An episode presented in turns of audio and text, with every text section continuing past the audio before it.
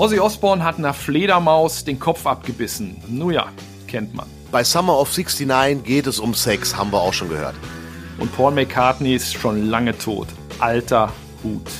Wir kennen die besseren Musikgeschichten. Und die gibt's jeden Freitag im You Discover Podcast, erzählt von Christoph Leim und Tobi Wienke, zum Beispiel, welche Folgen es haben kann, wenn ein Mitglied von Guns N' Roses einfach mal in Flugzeug pinkelt. Oder wo kommen diese Explicit Lyrics Aufkleber her und was verbindet John Bon Jovi mit R2D2?